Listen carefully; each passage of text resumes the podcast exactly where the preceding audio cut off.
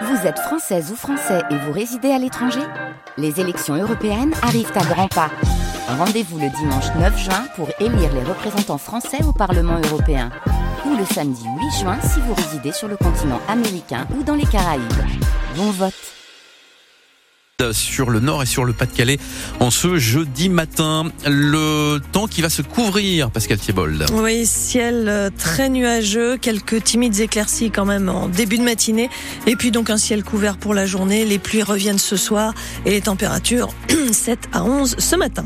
Un visionnaire devenu un architecte de l'Union européenne. C'est en ces termes que le chancelier allemand Olaf Scholz euh, salue aujourd'hui la mémoire de Jacques Delors, décédé à l'âge de 98 ans. C'est sa fille Martine Aubry, maire de Lille, qui a annoncé la nouvelle hier en fin d'après-midi. Depuis, les hommages se succèdent. Hommage à Delors l'Européen, qui a présidé la commission de 1985 à 1995. Hommage aussi à l'homme de gauche, socialiste, qui a été le ministre de l'économie et des finances pendant le premier septennat de François Mitterrand, mais qui n'a pas voulu être candidat à la présidentielle en 95.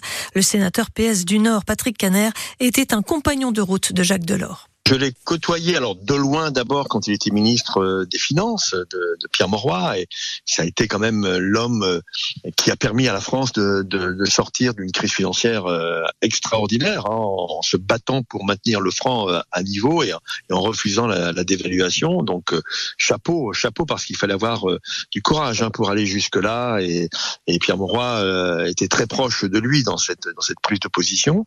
Puis après ça a été toute la construction européenne à laquelle j'ai Il a montré le chemin d'une gauche de responsabilité, d'un social-démocrate convaincu euh, et d'un personnage bienveillant. Et donc Jacques Delors, il fait partie de cette euh, génération de réformistes pragmatiques, c'est-à-dire de, de gens qui finalement considèrent que le pouvoir euh, n'est pas fait pour autre chose que de transformer la vie des gens.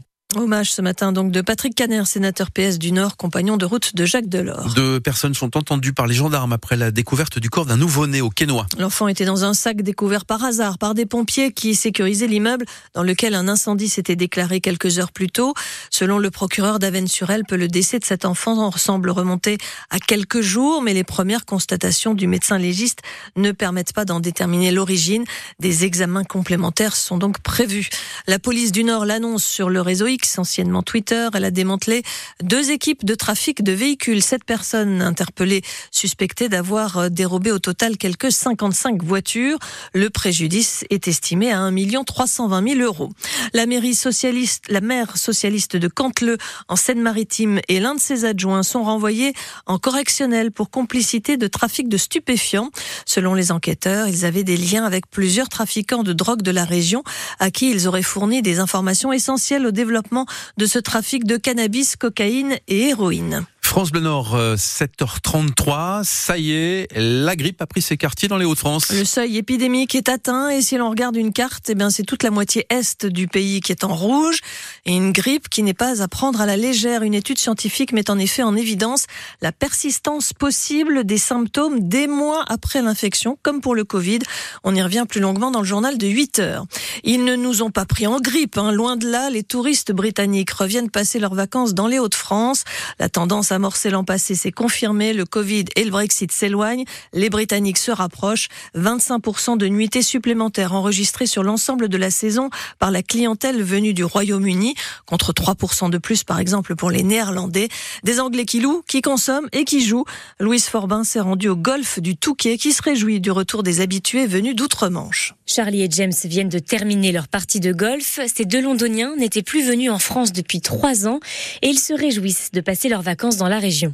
Les restaurants sont bons, les gens sont sympas et le golf ici est mieux qu'au Royaume-Uni. Uh, en plus, c'est à 3 heures de Londres, donc c'est vraiment tout près. Ce retour des Britanniques, le golfe du Touquet l'attendait avec impatience, car il représente une grande partie de leur clientèle, explique France Comgène, qui travaille ici depuis 16 ans. C'est quand même 70% euh, quand même de notre clientèle. C'est vraiment entre mars jusqu'à fin juin, puis après ça redémarre en septembre jusqu'à mi-octobre, où là on a euh, beaucoup de groupes d'anglais, euh, ils viennent passer un, quelques jours sur la côte d'Opale. Dans le bar du golfe, on entend aussi parler anglais, car les Britanniques ne se contentent pas de venir venir jouer. Cédric Ravaz, le responsable du restaurant. Ils sont vraiment là pour profiter. Ce sont des, surtout des gros consommateurs euh, de bière avant de jouer, en jouant et après le golf, ils reviennent s'installent en terrasse ou à l'intérieur et restent ici jusque le soir. Cette année, le retour des touristes britanniques a permis d'augmenter d'environ 30% le chiffre d'affaires du golf. Hommage à Dominique Bernard en Bretagne. Une place va porter son nom à Perros-Guirec dans les Côtes d'Armor. Le conseil municipal l'a acté il y a quelques jours. L'inauguration est prévue en janvier. C'est la première fois en France qu'un lieu porte le nom de ce professeur de français d'Arras, assassiné le 13 octobre par un ancien élève radicalisé.